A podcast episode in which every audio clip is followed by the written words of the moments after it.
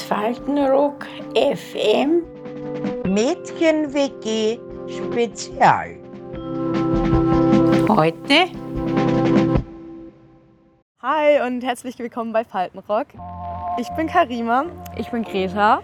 Und heute nehmen wir einen Podcast auf. Wir sind nämlich von der Mädchen-WG und wir sind heute hier bei der Caritas, um ein Praktikum zu machen. Und wir waren auch schon unterwegs. Es hat ganz viel Spaß gemacht. Und jetzt haben wir hier gerade drei Bewohnerinnen bei uns sitzen. Genau, und ich würde sagen, möchtet ihr euch vielleicht einmal ganz kurz vorstellen? Ja, ich bin die Monika. Sehr schön. Gerhard, Gerhard. Und Maria. Die Maria, sehr schön. Ich würde sagen, wir starten einfach direkt schon mal mit unserer ersten Frage. Und das wäre, wann hast du dich so das erste Mal richtig verliebt? Kannst du dich daran noch dran erinnern? Ja, wie ich mich verliebt habe, da war ich 15, 16. Und zwar habe ich mich da in einen deutschen Burschen verliebt. Der hat Manfred geheißen und war aus Düsseldorf. Heute kann ich nur noch sagen, wärst du doch in Düsseldorf geblieben.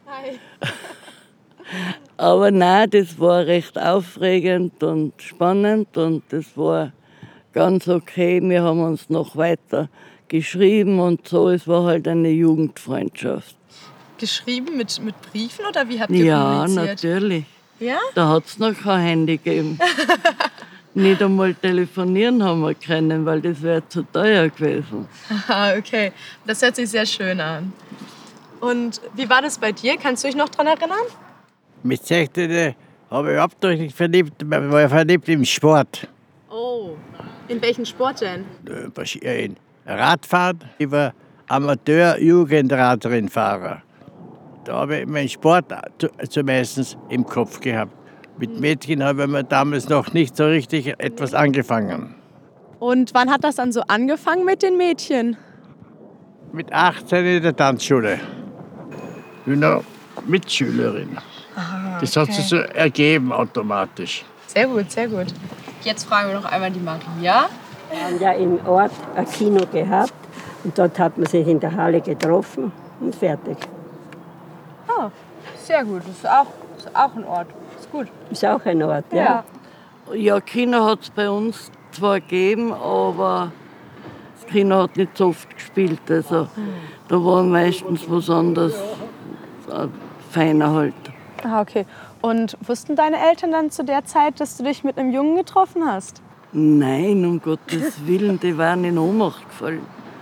Die haben das nicht wissen dürfen. Ah, okay. Ja, guck mal, das ist auch anders bei uns. Ne? Also, wie ist es bei dir, Greta? Erzählst du das den Leuten? Also bei mir sind meine Eltern eigentlich ganz locker drauf, aber ich glaube, das ist halt auch immer unterschiedlich. Also ich glaube, es kommt immer auf die Eltern an heutzutage. Ich weiß nicht, Ja. ob es früher generell so war, dass das generell nicht so war, dass die Eltern das wissen durften oder ob das jetzt nur bei deinen Eltern speziell so war. Ja.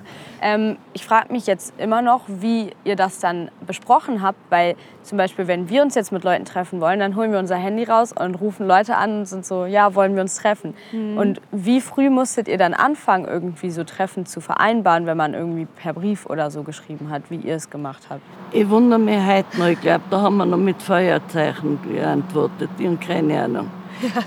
Aber also, wir haben ja keine andere Möglichkeit gehabt.